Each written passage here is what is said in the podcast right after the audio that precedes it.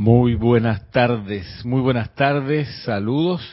Saludos a todos los que están en sintonía de este día martes 5 de septiembre de este año 2023. Soy Ramiro Aybar en esta ocasión en vez de mm, Isa, que mm, tengo la oportunidad, el privilegio de poder mm, dar la enseñanza de los maestros ascendidos en este horario hoy, por el día de hoy solamente. Y quisiera pues darle las gracias a quienes ya veo que se reportaron y dijeron hola a pesar de la, de la hora que es. Saludo aquí, por ejemplo, a Naila, ¿qué tal? Desde Costa Rica. A Adriana Rubio, ¿cómo está Adriana? ¿Cómo, cómo está la práctica de la meditación? ¿Cómo está el aquietamiento? A Diana también, de ahí de Bogotá, también en el taller que estamos dando este, este fin, este, estos últimos sábados Saludos Hermelindo también. Y mm, gracias, bueno, por su atención a esta clase, por su también eh, interés en la instrucción de los maestros ascendidos, que ese, ese interés, ese entusiasmo se mantenga, se mantenga a pesar de cualquier em, distracción. Y mm, hay una persona que nos está viendo, bueno, nos estaba viendo por la señal de YouTube, perdón, de Facebook. Bueno, perfecto. Estamos aquí entonces transmitiendo en vivo y para hoy tengo, ¿qué tal Horacio Berardi? Saludos hasta, hasta donde tú estés. Tengo para hoy una clase, un, un señalamiento que hasta donde recuerdo es el único lugar de, la, de, los, de las 13.000 páginas donde aparece, que es una mm, explicación acerca de qué es el tiempo. Miren que esta es una de las coordenadas de la existencia, ¿no? Siempre se dice que siempre estamos parados en el cruce de la variable tiempo con la variable espacio. Ahí nos encontramos, ¿no? Y mm, pareciera que lo del tiempo es una variable intangible, sin embargo, la tenemos muy presente. ¿Cuántas veces al día revisamos la hora? ¿Cuántas veces al año revisamos el calendario para saber qué fecha viene, qué evento y demás? Ahí está el tiempo, la, la dimensión del tiempo, pues como que latiendo, ¿no? Omnipresente, pero de manera callada y persistente. Ahí está nuestra consideración acerca de eso que hemos llamado tiempo. Bueno, el maestro ascendido Serapis Bey, acá en este gran, gran libro Diario del Puente de la Libertad, Serapis Bay, da una explicación de esto y me encantaría poder compartirla con ustedes. Déjenme anotar algo aquí antes de seguir. Quizás está un poco bajo acá. Uno, dos, tres, a ver, ahora está un poquito mejor, según lo veo, lo veo por aquí. Dice, ah, dice Adriana, la práctica me ha costado un poco, me disperso ante la visualización y repetir el yo soy me distraigo en cosas absurdas. Bueno, suele pasar lo, de la distracción. Claro, ahora parece que son cosas absurdas y eso es, un buen indicio porque estás empezando a despertar. Tu conciencia está empezando a estar un poco más alerta que antes y que ahora te das cuenta que ese tráfico interno que uno tiene en realidad muchas veces no va para ninguna parte. Por eso lo de absurdo. Y mm, bueno, la, la, única receta acá es practicar y practicar y, llegará un momento en que te, te, resultará todavía más, más expedito, menos, menos ruido, menos eh, vericuetos en la mente y más claridad y más tranquilidad. Y eso, eso quizás el, uno de los grandes tesoros que, que se aprenden a desarrollar por medio de la práctica del aquietamiento. Bienaventurada tú, Adriana, por estar y a Hermelindo también, bienaventurado, y Diana. Bien, bueno, miren que mm, le decía entonces, ¿qué pasa con el tiempo? ¿Qué es el tiempo? Bueno, justamente acá el maravilloso maestro ascendido Serapis Bey tiene esta, esta consideración y el, el título de la, de la clase, del extracto, es esclavitud artificial. Así que esa es la definición del tiempo. Muchas gracias, buenas noches, será hasta pronto. Bueno, no, vamos a ver por qué dice eso. Pero ya tenemos un, un súper adelanto. Él no se anda con, con vericuetos, va directo. El tiempo, una esclavitud artificial. A ver, ¿cómo es esto? ¿Cómo es esto de que es una esclavitud artificial? Bueno, acá lo dice. Saludos Aristides, allá hasta Panamá West. Panamá Oeste, dice acá, estoy en la página 16 del diario del Puente de la Libertad, Serapis Bay.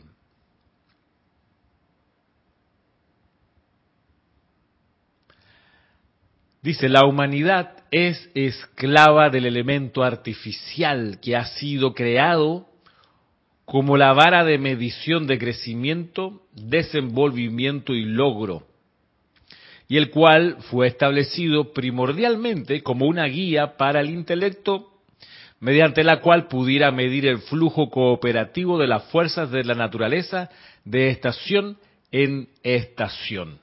El tiempo se ha convertido en el opresor y el cuerpo humano proyecta la desintegración y disolución última resultantes de la creencia en la sujeción de la conciencia a esta medida artificial y mecánica. Sin embargo, en la búsqueda del desarrollo de la conciencia espiritual es menester que el estudiante llegue a la realización de que hay que habérselas con la entidad del tiempo y despedirla de la conciencia como una condición limitante, bajo la cual todo desarrollo se torna subjetivo. El eterno ahora debe ser contemplado y sostenido como la única cualidad del ser, tanto con respecto a la iluminación cuanto a la liberación financiera, salud, eterna juventud, etcétera. Bueno, eso es lo que indica el maestro Sendido Serapis Bey aquí. Vamos a ver qué hay paso por paso en esta introducción. Y vamos con lo primero, dice, la humanidad es esclava del elemento artificial que ha sido creado como la vara de medición de crecimiento desenvolvimiento y logro, y el cual fue establecido primordialmente como una guía para el intelecto, mediante la cual pudiera medir el flujo cooperativo de las fuerzas de la naturaleza de estación en estación. Bueno, no sé si a ustedes les, pasa, pero esto de, de la primera oración donde dice que la humanidad es esclava del elemento artificial que ha sido creado como la vara de medición de crecimiento, desenvolvimiento y logro, eso Miren que se parece mucho a, una creación súper actual y es la creación del like.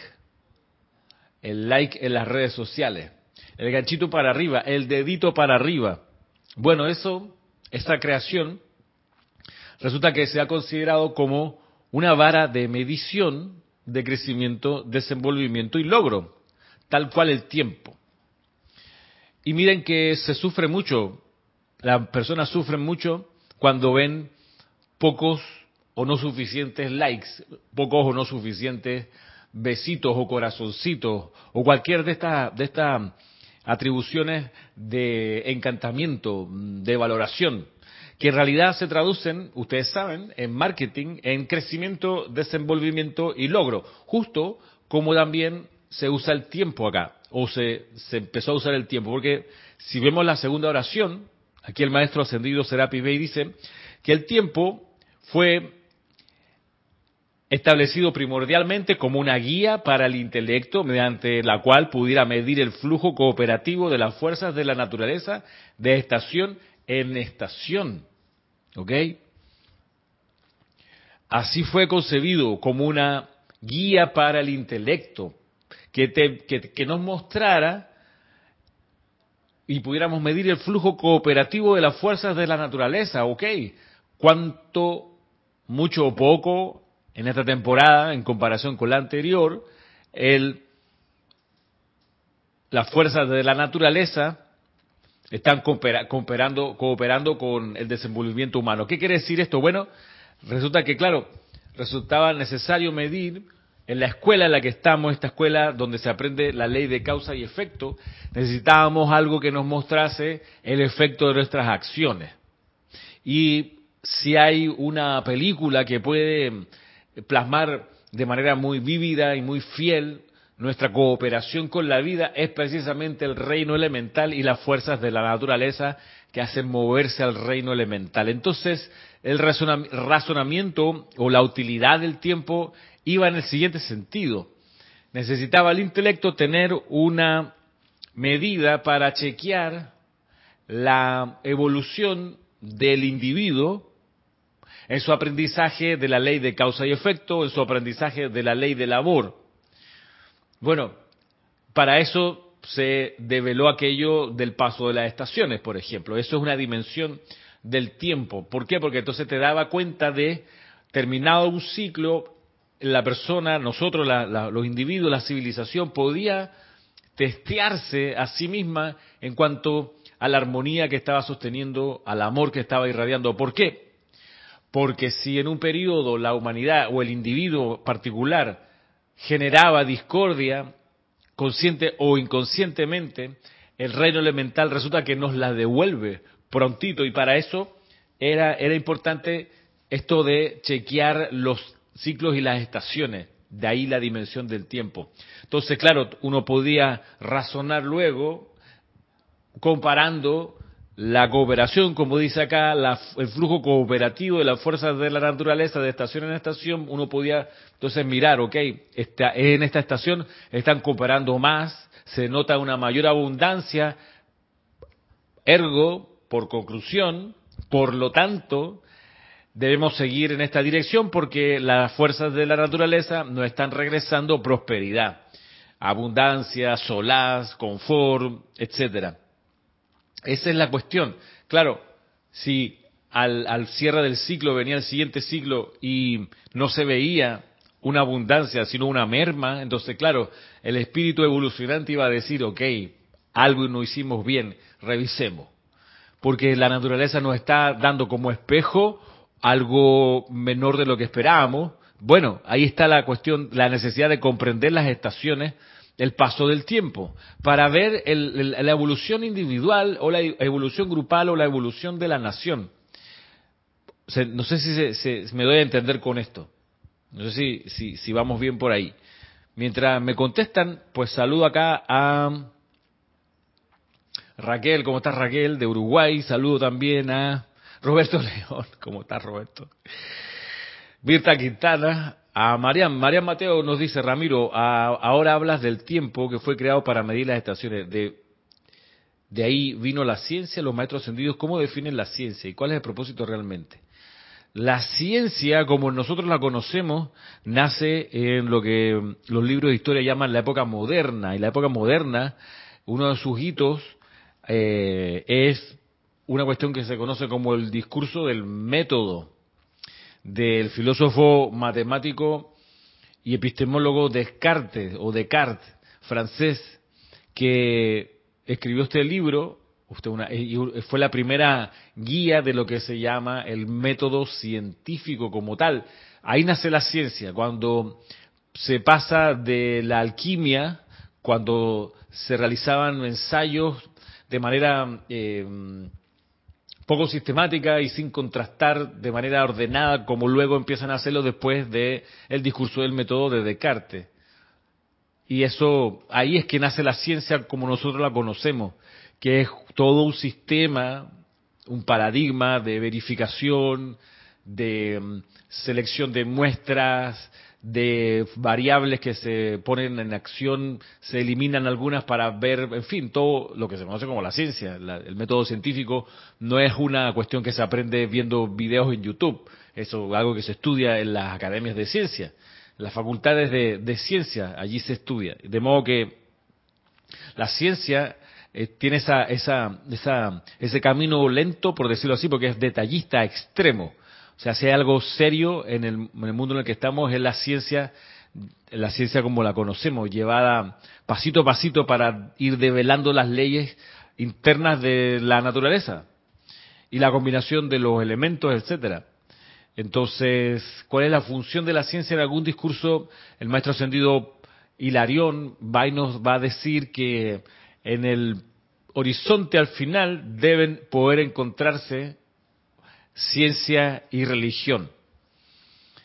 Y mm, de hecho, por ejemplo, en la teosofía se revelaron muchos de los elementos de la tabla periódica que tiempo después la ciencia fue y ratificó. Dijo, ah, mira, esto es verdad, esto es así, así, así. Pero en la teosofía, por ejemplo, los maestros ascendidos, a través de esa vertida, dieron a conocer elementos de la tabla teórica, la tabla periódica, no sé si todos los elementos o una buena cantidad de, de aquellos. Así que por eso la ciencia y la religión tienen una misma motivación, que es la búsqueda de la verdad. Y lo bueno de la ciencia, a diferencia de las religiones establecidas, es que la ciencia, cuando eh, avanza, avanza eh, a través de sus fallos, ¿no? de sus errores. Mm, por un tiempo se puede mover logrando, digamos, confirmaciones, pero en realidad la ciencia avanza cuando eh, se encuentra que alguna conclusión se podía falsar, se podía encontrar que era falsa. ¿okay? De ahí lo que se conoce como el falsacionismo, ¿no? que, que lo inaugura otro filósofo, matemático, epistemólogo, ya en el siglo XX, Karl Popper. ¿Ok? La ciencia. La ciencia se mueve así. Eh, se mueve a través de esto, de, de, revoluciones científicas. Y esas revoluciones científicas pasan cuando hay un dato que consistentemente no cuadra con la teoría vigente y una y otra vez no cuadra hasta que se determina que es algo que nos está mostrando que hay que cambiar de teoría y de interpretación de las leyes de la, natural, de, la naturaleza.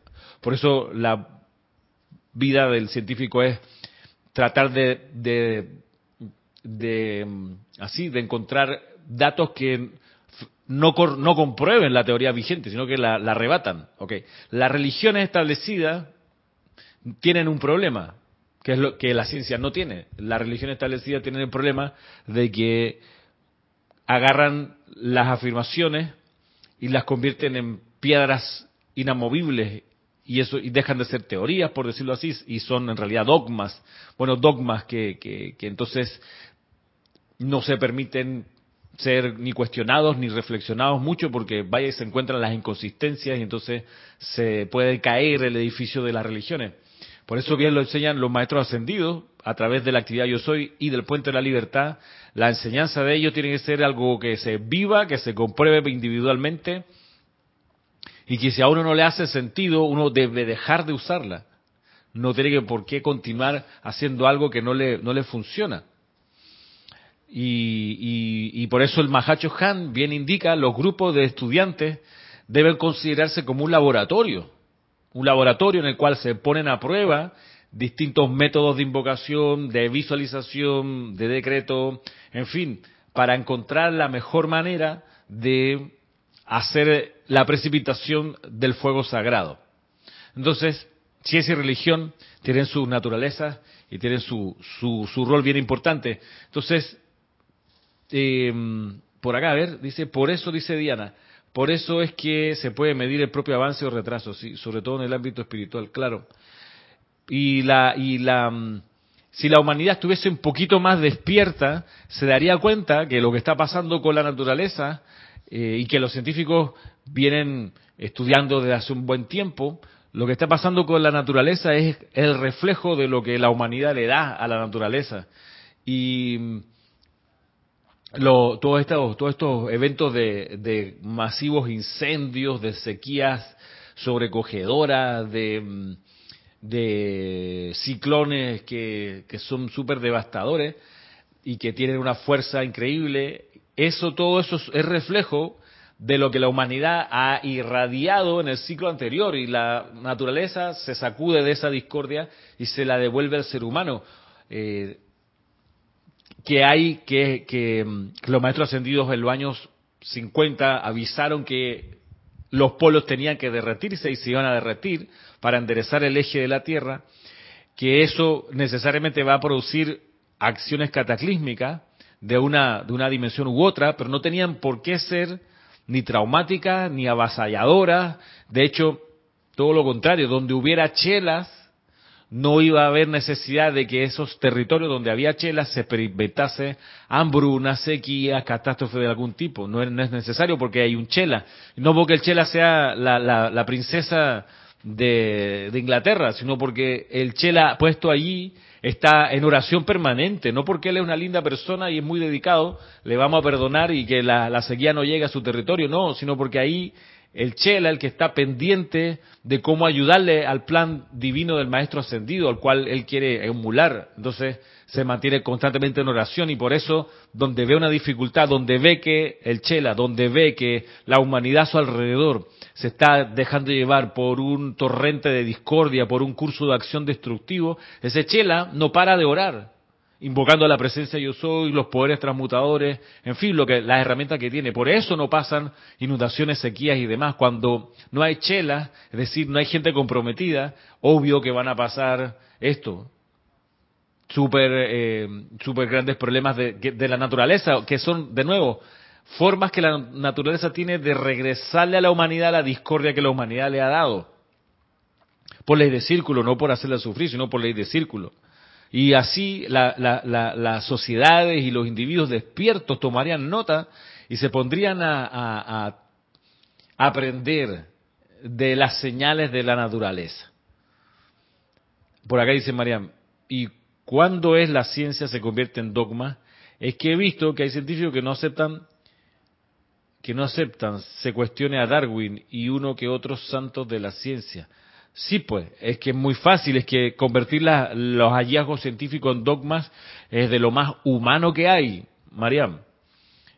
Es de lo más humano y, y lo bueno es que si hay algún científico que se cierra a la nueva información y a los nuevos datos y a la nueva evidencia, la comunidad científica tendrá otros individuos que tomarán esas nuevas evidencias y las desarrollarán para ver si las teorías que se creen que son ciertas son refutables. Esa es una muy buena salvaguarda que tiene la comunidad científica como un, como un todo.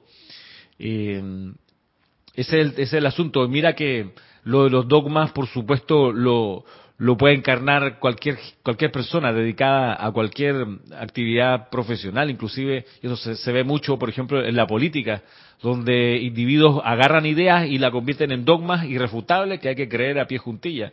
Bueno, la, afortunadamente las sociedades van cambiando y va cambiando la cultura y con ello también las ideas políticas del momento. Y cuando se han sostenido como dogmas, principios o ideas políticas, religiosas o científicas, tarde o temprano se terminan por quebrar, por pulverizar, por disolver y por ser reemplazados por convicciones eh, cada vez más espirituales. Yo he visto que la humanidad ha ido avanzando en su espiritualidad y hoy es más sensible a los soplos internos, hoy es más eh, educable espiritualmente que hace 20 años, me parece a mí.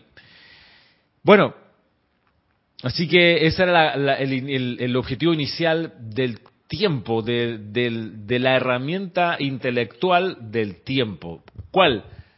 Dice acá, ver el flujo cooperativo de las fuerzas de la naturaleza de estación en estación. Pero se invirtió eso, o sea, se puso patas para arriba y en vez de hacer eso, en vez de ser una manera en que se puede estar verificando el avance espiritual del individuo, del colectivo, de la, de la civilización, en vez de eso, bueno, se convirtió en una vara de medición de crecimiento, desenvolvimiento y logro, así como los ganchitos de like de las redes sociales. Cuanto más ganchitos de like tiene Ajo, mejor. Cuanto más personas vieron la publicación, tanto mejor. Se convierte entonces en una vara de medición. Bueno, dice entonces, por supuesto, el, tema es también cómo hay cientos de ejemplos en que se muestra que eh, en vez de la conciencia humana, producto de su dormición espiritual, en vez de tomarse la, las señales de la vida para crecer espiritualmente, toma las señales de la vida para señalar con el dedo y echarle la culpa a algo de afuera. Entonces te dirá, no, que los incendios son por el calentamiento global, que, el sol, que la industrialización y demás. Bueno, perfecto, pero en vez de tomarlo así, ¿Por qué no se toma? Es que esos incendios, esa energía de fuego desbocado, ¿acaso no tendrá que ver con nuestras emociones desbocadas? ¿Acaso no tendrá que ver con todo el mundo emocional que estamos constantemente llenando de energía pesada? ¿No será, no será eso? ¿Una sequía? ¿O será acaso que el elemento agua dijo, no soy bienvenida, bienvenido en este territorio, me voy? ¿No será eso? Entonces, no es que ahora nos vamos a sentir, tú sabes, por mi culpa, por mi culpa, por mi gran culpa. En vez de, porque esa es la otra parte, tomar conciencia de los errores no significa hundirse en la depresión, significa tomar conciencia de los errores y ver qué se puede hacer para enmendar el rumbo. Esa era la, idea del uso del tiempo, de esta, de esta guía para el intelecto. De modo que, si avanzamos en el siguiente párrafo, al siguiente párrafo acá dice el maestro ascendido Serapis Bey esto, lo siguiente, dice, el tiempo se ha convertido en el opresor y el cuerpo humano proyecta la desintegración y disolución última resultante de la creencia en la sujeción de la conciencia a esta medida artificial y mecánica. Bueno, esto es bastante típico, ¿no? Eh, el hecho de que se toma en consideración el tiempo para para decir, ah, esta persona tiene 50 años, qué joven se ve, oh, qué vieja se ve, estos parámetros, ¿no? Oye, mira, tiene 70 años y hace deporte, wow. O mira, tiene 20 años y ya parece un viejo. Bueno, todas esas son nociones de estas, ¿no? Que el tiempo se convirtió acá en algo, en el opresor, dice que el cuerpo humano proyecta, y lo proyecta como desintegración y disolución, como que el paso del tiempo se entiende como el avance hacia el deterioro, como el avance, avance hacia la tumba. Eso el tiempo pasa, nos vamos poniendo viejos, dice la canción. Bueno, es, una, es un opresor, porque te va aplastando hacia, hacia, ese, hacia ese, ese comando humano. No, no, no, tendría que ser así, todo lo contrario a medida que pasa el tiempo, como entra, debería estar entrando más luz a nuestros cuerpos, en realidad tendríamos que estar siendo, mostrándonos cada vez más joven, cada, jóvenes, cada vez más vitales, con los sentidos más limpios, más alerta, más hermosos, más bollantes, más felices, más prósperos, bueno, todo eso. Todo, ¿Y, por qué no pasa en esa dirección? Bueno, sobre todo por el descontrol. Por el descontrol mental, emocional y etérico. A ver, por acá dice, Raquel dice, sí, exhortaron las emociones aquí en Uruguay, exorbitaron las emociones en el habla, sí, no, seguro. ¿Qué tal, Rosaura? Saludos. Mira, es que se toma de manera inocente, yo tengo derecho a ir al estadio a gritar como desaforado por 90 minutos, es que tengo derecho, y después del Después del partido viene el after, así que es, una hora y media más gritando con mis amigotes. Y antes del partido eh, viene la previa, así que es una hora de hablar, desperdiciar energía, en fin. Entonces tenemos rítmicamente, al menos una vez a la semana, o a veces más de una vez a la semana, cientos de miles, si no millones de personas descargando a través de sus emociones, pensamiento y palabra energía discordante.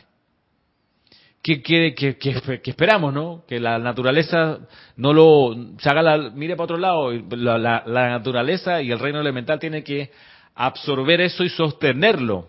Toda esa pesadez, todo ese enojo, toda esa furia, todo ese descontrol, todo ese agotamiento. Bueno, es lo que termina pasando, lo vemos en, los huracanes, ¿no? Dejan todo destruido, dejan todo eh, cansado a su alrededor, de, agotado de la discordia. bien, eso. Eso es un reflejo de lo que la humanidad le hizo al reino elemental. Y que se lo, se lo devuelve a la, naturaleza, a la, a la, vida, a la vida humana. Bueno, el tiempo, vuelvo y leo, dice acá, el tiempo se ha convertido en el opresor y el cuerpo humano proyecta la desintegración y disolución última resultante de la creencia en la sujeción de la conciencia a esta medida artificial y mecánica. Continúa el maestro ascendido Serapis Bey. Sin embargo, en la búsqueda del desarrollo de la conciencia espiritual es menester que el estudiante llegue a la realización de que hay que habérselas con la entidad del tiempo y despedirla de la conciencia como una condición limitante bajo la cual todo desarrollo se torna subjetivo. Es una condición limitante. No podemos medir el desarrollo en base al tiempo.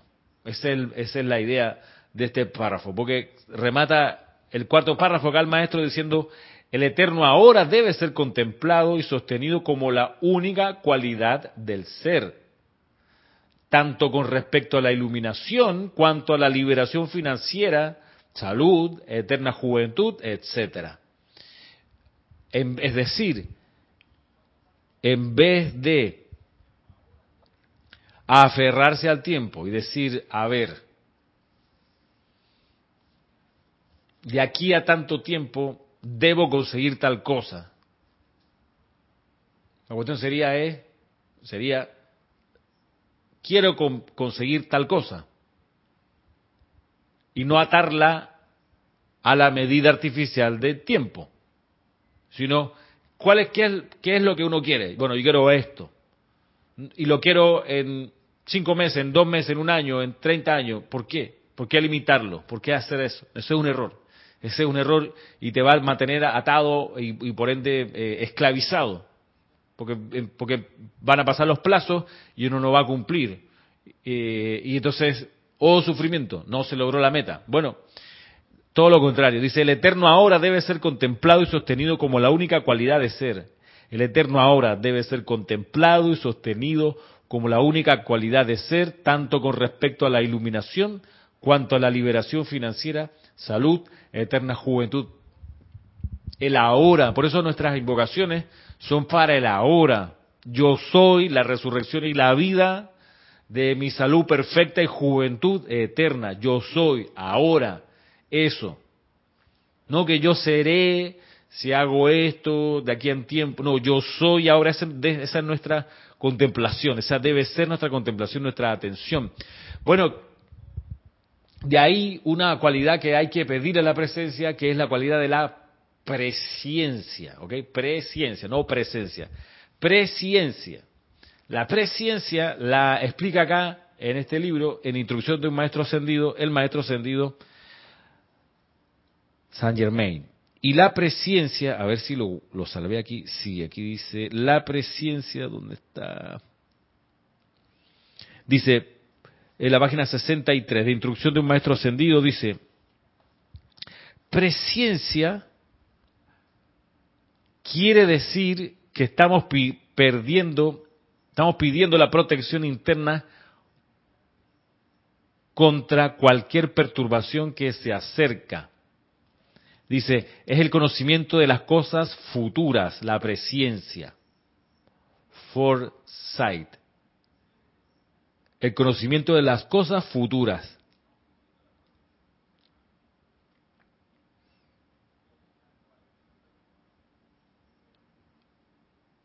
Y la gracia es poder conocer esas cosas futuras de alguna manera anticiparse a ellas y antes de que pasen, si no son constructivas, empezar a trabajar para corregirlas antes de que ocurra, antes de que terminen por precipitarse o se acerquen al mundo de uno. Y por eso el trabajo debe ser ahora, que uno puede decir, no, es que mira, que van a cerrar la empresa eh, de aquí a un año. Si la pregunta es, la siguiente pregunta, ¿y qué estás haciendo ahora al respecto? No, que cuando pase veo. Bueno, Alguien con presencia diría, mira, eventualmente voy a desencarnar. Bueno, ¿qué estoy haciendo ahora para ese eventualmente? ¿Qué estoy pensando, qué estoy haciendo, qué estoy diciendo, qué estoy sintiendo, qué estoy recordando? No, que de aquí a un tiempo va a pasar lo otro. Bueno, ¿qué estoy haciendo ahora? De nuevo. Esa es la cuestión. Si uno tiene la posibilidad de ver un poquito el horizonte y decir, ok, 2 más 2 son 4, y 4.8 y 8.16 va a pasar esto, si ya uno tiene esa capacidad de, anticipar los eventos, que mucho, mucho lo tenemos, por supuesto, si esto es algo con lo que uno, uno crece y se desarrolla y madura, bueno, sabiendo que eso lo más probable que ocurra, ¿qué estoy haciendo ahora? Esa es la cuestión. Y de nuevo, entonces, no que dejarlo al aire así, que Dios sabe, no, no, yo quiero esto y lo voy a empezar a hacer ahora, independiente de cuánto me vaya a tomar conseguir eso. Esa es la cuestión.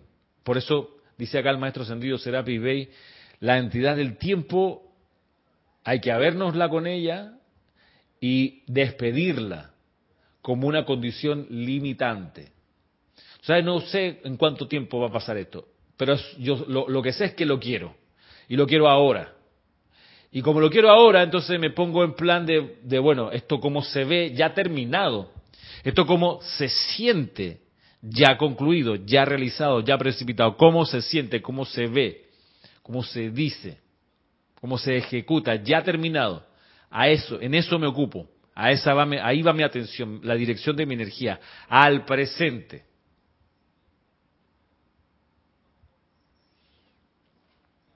Bien, por acá dice acá, Mariam dice que cambien su manera de trabajar con la tierra, no explotarla y volvamos a lo básico. No sé si eso alguna vez sea posible, Mariam. No sé si la gente va a querer volver a lo básico. En realidad, no sé bien qué entenderías por lo básico, si vivir en el campo o, vivir con, lo mínimo, no sé. Pero probablemente eso no sea muy, muy confortador para muchas personas. Dice, hay un documental llamado Los suelos vivos del escarabajo verde. Ok. Laura González nos saluda desde Guatemala. ¿Qué tal, Laura? Y desde Managua nos saluda a Raxa. ¿Qué tal? Pues eso, vamos a repasar, vamos a leer otra vez el, extracto del maestro. Dice lo siguiente. El capítulo, porque no es, no es un extracto. Dice, esclavitud artificial. La humanidad es esclava del elemento artificial que ha sido creado como la vara de medición de crecimiento, desenvolvimiento y logro, y el cual fue establecido primordialmente como una guía para el intelecto, mediante la cual pudiera medir el flujo cooperativo de las fuerzas de la naturaleza de estación en estación. El tiempo se ha convertido en el opresor. Y el cuerpo humano proyecta la desintegración y disolución última resultantes de la creencia en la sujeción de la conciencia a esta medida artificial y mecánica. Sin embargo, en la búsqueda del desarrollo de la conciencia espiritual, es menester que el estudiante llegue a la realización de que hay que habérselas con la entidad del tiempo y despedirla de la conciencia como una condición limitante, bajo la cual todo desarrollo se torna subjetivo. El eterno ahora debe ser contemplado y sostenido como la única cualidad de ser, tanto con respecto a la iluminación cuanto a la liberación financiera, salud, eterna juventud, etcétera. Bueno, Ahí está la, indicación. ¿Qué dice por acá Roberto de Santiago? Dice, a eso se refieren los maestros de sentir los decretos, ya que están en el verbo presente donde está la vida del yo soy, claro. Sentir los decretos, es que esa es la, esa es la gracia. Por eso uno, por ejemplo, pide ir a los retiros por la noche para, por supuesto, ir a colaborar primero con la hermandad del retiro y segundo, para lograr captar cómo se siente el fuego sagrado que se honra en ese templo. Y traerse ese sentimiento. Para luego cuando uno haga la invocación, se concentre en sentir aquello. Porque si no, eh, es solo, es solo eh, sonido, sin, sin, sin la sustancia del sentimiento. Entonces, claro, la precipitación se vuelve súper magra porque uno le está metiendo el 10% de energía. Cuando uno realmente siente, entonces puede precipitar completamente o casi completamente la cualidad del fuego sagrado. De ahí que, es una, una cuestión eh, súper recomendable buscar la vinculación con el reino angélico, porque son los que sostienen el sentimiento de las cualidades divinas. Por eso los días lunes en el ceremonial nos concentramos en la invocación del reino angélico. Por eso el llamado con que encendemos las velas es el llamado a los siete arcángeles que hacemos sistemáticamente, rítmicamente, todos los lunes. Y ahora que lo estamos orientando, todo ese sentimiento al llamado, a la invocación, a la precipitación de la llama rosa de amor, todos los lunes. Porque eh, hay un objetivo ahí, hay, un, hay una, una decisión tomada, hay que volver a sentir amor divino el amor divino de la llama rosa, ¿ok? Porque el amor divino está presente en los siete rayos, pero hemos visto que es importante sentir el amor divino de la llama rosa de amor. Y para ello, pues tenemos como, como contexto y como atmósfera la presencia de la huesta angélica que llamamos profesamente, explícitamente, al inicio de ese ceremonial, todos los lunes. Eh, y eso va a ser así por un buen tiempo. Eh, lo importante es, cada vez que se hace en ese ahora, de ese entonces, ir acumulando el sentimiento de amor divino, ir acumulando para poder luego, lo que pasa es que la gracia de la llama rosa de amor es que cuando se siente, entonces se pueden sostener las demás bendiciones que vienen. ¿Ok? Eso es tan, tan, tan, tan clave, tan fundamental de la llama rosa de amor divino, que es la que permite sostener y mantener unido lo que se precipita. Lo mantiene unido. Y eso, eso es súper importante porque, bien lo explica la maestra ascendida Lady Nada, la llama rosa es a través de la cual toda bendición del reino del cielo entra a la conciencia de la humanidad y se convierte en propiedad de la raza. Entonces, hemos caído en cuenta que hacemos mucho llamado, mucha eh, transmisión de la llama, muchas cualidades muy, muy, muy importantes, pero si queremos que esas cualidades sea la del Templo de la Paz que honramos hace dos semanas atrás, la transmisión de la llama, o la que viene del Templo de la Fe del Arcángel Miguel ahora en dos semanas más, si queremos que esas bendiciones se conviertan en propiedad de la raza, es decir, que permeen la mente, los sentimientos de la humanidad, si queremos que eso pase, necesitamos que el lugar donde se precipita pase a través, que el lugar que donde se precipita sea una, una hoguera de llama rosa de amor. Porque entonces ahí logramos impulsar estas cualidades divinas que invocamos para que realmente se conviertan en propiedad de la raza. Entre que la fe del Arcángel Miguel termine por barrer para siempre el miedo, por ejemplo, para siempre, que la humanidad nunca más sienta miedo, jamás se desaparezca, ¿ok? Eh, y que no crea nada más que en su propia presencia yo soy y que de ahí logre su ascensión. Bueno, ese poder, ese empuje del Arcángel Miguel y de sus legiones, eh, no queremos que sea un fogonazo del día de la transmisión de la llama y ya, hasta el próximo año, maestra, no. Tiene que lograr ser algo que se mantiene en la conciencia humana. Bueno, eso lo propiciamos con la invocación y el sostenimiento de la llama rosa, que es nuestra ocupación, al menos de los lunes, aquí en el Serapi, en los ceremoniales que realizamos. Por eso, eh, aquello de la, de la oportunidad que todavía está abierta, puede que no esté por mucho tiempo más abierta, pero la oportunidad que hay de que aquellos que no están en Panamá que puedan participar.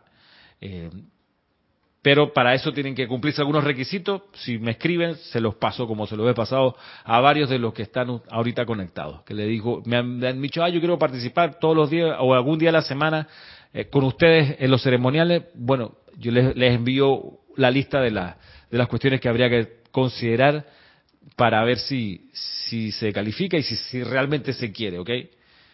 Pero bueno, entonces estamos en eso. Saludos, Gabriela Martínez desde Michoacán por allá en México. ¿Cómo estamos de tiempo? Bueno, estamos terminando, si es que yo, si es que ya no terminamos. Por acá, ok.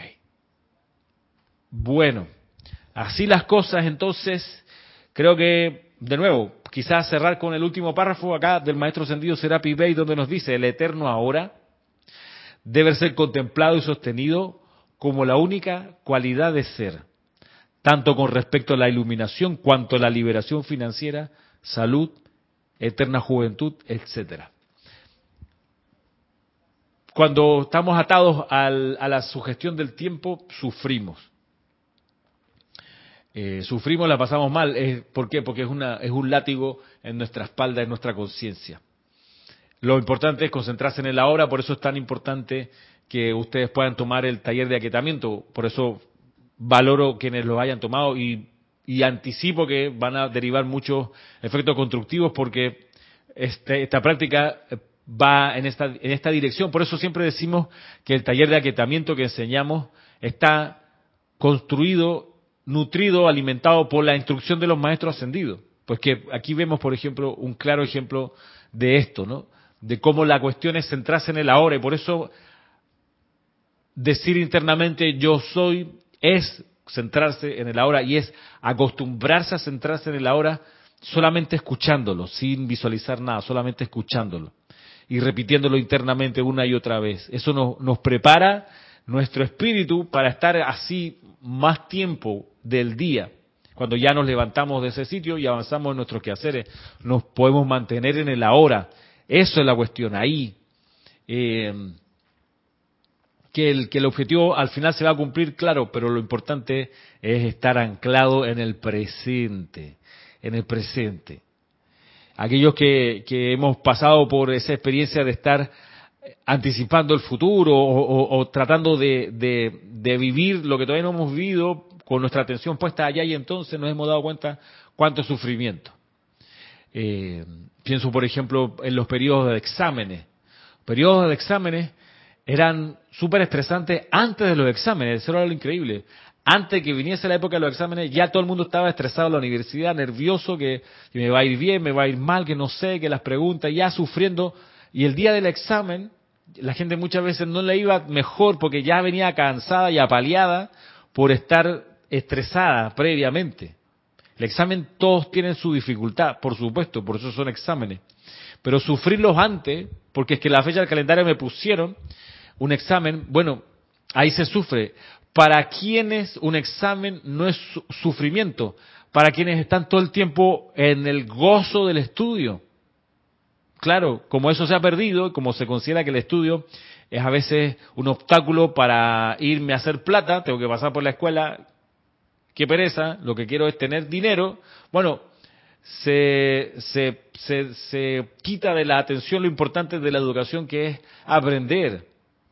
Entonces, claro, vienen los exámenes y tú tienes a, yo, yo que soy profesor, veo a mis estudiantes dos, tres días antes del examen sufriendo y se enferman. Entonces no, no asisten el día de la evaluación porque están, se le bajaron la defensa, se resfriaron porque están estresados, están nerviosos. Todo le indigesta, todo los indigesta, todo los complica. Y claro, cuando llegan a duras penas al examen, llegan, llegan todos cansados, sufriendo, habiendo sufrido y por ende no les va tan bien como se esperaba. Bueno, ese es el látigo del tiempo. Ese es el problema. ¿Para quién no es un, un estrés y un sufrimiento un examen aquel que se la vive estudiando?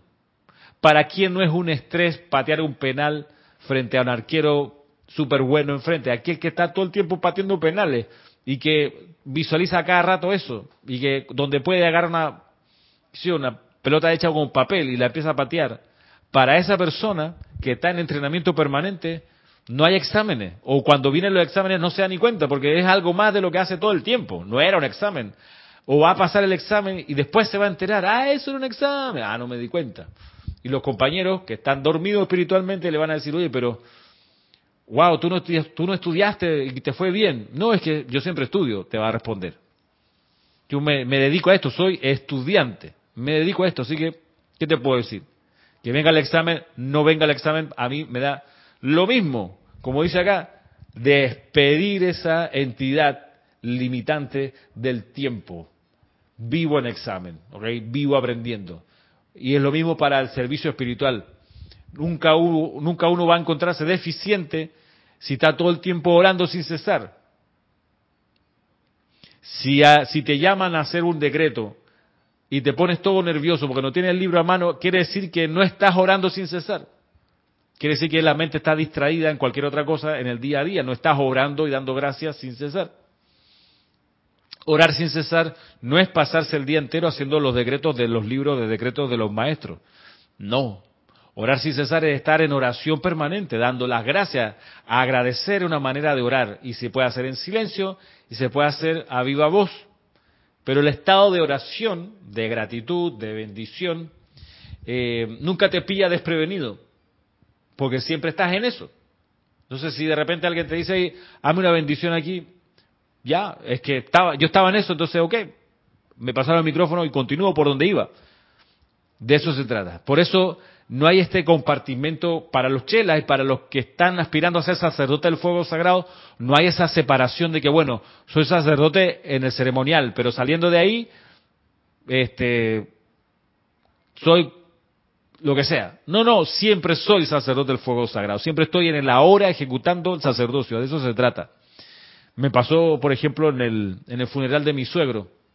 Yo estaba en oración todo el rato. Llegué, llegué a, la, a, la, iglesia donde se estaba haciéndose el, el, la misa y de una vez, magna presencia yo soy, serafines de la ascensión, coloquen la llama de la ascensión aquí en los asientos de todo este lugar.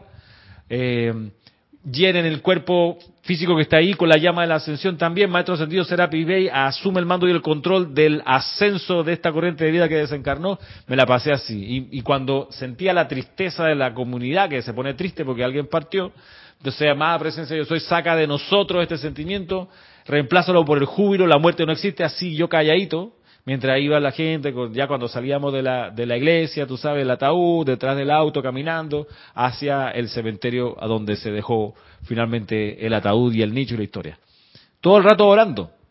Entonces estaba en eso, yo en silencio, porque no voy a violentar a los demás, voy a estar en silencio, pero llegó el momento en que, estando ahí frente al nicho, mi esposa me dice, pero ven, ven acá adelante. Y, y, y fui. ¿Para qué? Bueno, no, vamos a hacer una invocación aquí. Y como yo ya estaba en ese proceso, bueno, abrí la boca, pues, y continué. De eso se trata, sacerdocio todo el tiempo. Ahí, pues, la consecuente llamada a la canje Zadkiel, el fuego violeta, de nuevo a Maestro Ascendido Serapis Bey, en fin, orar sin cesar. No es que termina el ceremonial y ya no abro, no importa si no vuelvo a abrir un libro de decretos, sino que mantengo en oración el eterno ahora, de eso se trata. Claro, llegará el momento en que eh, podré oficiar y podré de manera inmediata precipitar el fuego sagrado. Llegará el momento. Para eso trabajo. ¿Qué dice por acá? Nos saluda Noelia Méndez y nos saluda, dice Roberto. Uno de los decretos que me impactó de la llama rosa es el de enviarle la plenitud del amor divino para bendecir y prosperar a quien te cae mal o te perturba. Claro. Y es algo bueno que hay que estar, pues, aprovechar que está ya en la conciencia de uno para utilizarlo indiscriminadamente. Te envío mi amor y mi perdón para bendecirte y prosperarte. Todo el rato. Todo el tiempo. Miren, me acuerdo tiempo atrás, y con esto creo que ya podemos terminar, un, en, tiempo atrás, en un ceremonial, tiempo atrás, vino acá una persona de otro país y entró al ceremonial, era creo que un domingo, y en el ceremonial me acuerdo que oficié yo y entonces eh, yo pedí que la visualización enviáramos bendiciones, era un periodo de elecciones aquí en Panamá, entonces que se enviara bendiciones, no me acuerdo si de llama violeta o de, protección divina, me parece que era de protección divina, al candidato de este partido, al candidato del otro partido, del otro, los tres o cuatro que estaban en la competencia para esa, para esa ocasión terminando ceremonial, esta persona que no era de aquí de Panamá, que había venido en esos días, me, dijo, oye, pero que, mira que, qué cosa, ¿no? Eso no se me había ocurrido de pedir bendición para de cualquier representante de cualquier parte del espectro político, porque uno pudiera creer que, bueno, voy a aprovechar y enviarle bendición al que me cae bien, al que, por el que yo votaría. Entonces, de eso se trata. De no ver la forma, sino ver el espíritu. El espíritu del gobierno es algo que hay que bendecir y elevar y transmutar cuando es, cuando se torna imperfecto. Y eso lo puede ir trayendo cualquier eh, líder del mundo. Por eso no puede uno ser mezquino con la bendición. Ah, no, es que él me cae mal. Con más razón, le envío amor y bendiciones para que prospere la luz en ese ser. Por eso nos damos cuenta que el ejercicio del sacerdocio en fuego sagrado el vivir o intentar vivir como, como discípulo de los maestros ascendidos es algo espectacular que nos ha de arrebatar la vida, de llenar nuestro mundo con posibilidades cada vez mejores de servir. Y bueno, esta es la clase de hoy. Para todos ustedes, ya el próximo martes mm, va a estar aquí de regreso Isa, eh, así que me despido por hoy.